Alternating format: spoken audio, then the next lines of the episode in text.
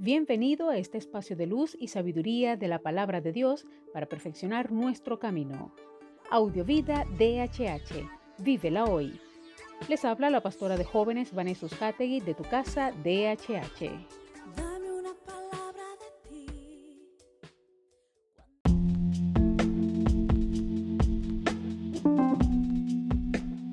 El mensaje de hoy se titula De y para.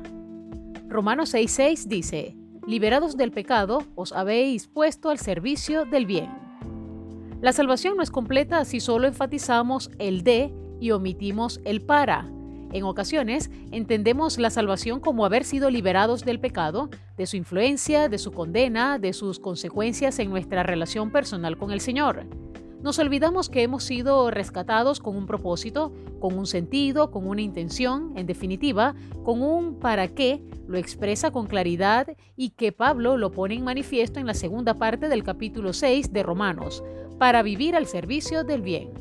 Así pues, una manera práctica de vivirlo sería levantarnos cada mañana con una actitud de profunda gratitud por haber sido salvados del pecado y un deseo intencional de vivir para el bien, haciendo el bien, siendo agentes de restauración y reconciliación en un mundo roto allí, en los círculos de influencia donde Dios nos ha colocado.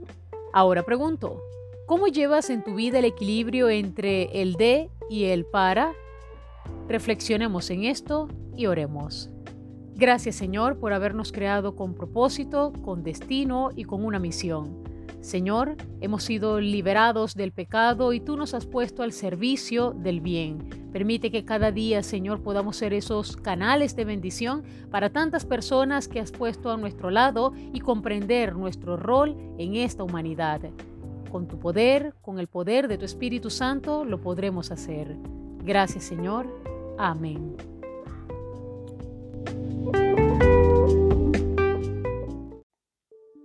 Comparte esta palabra y sea un canal de bendición en las manos de Dios para muchos. Recuerda, lo visible es momentáneo, lo que no se ve es eterno. Audiovida DHH. Vívela hoy.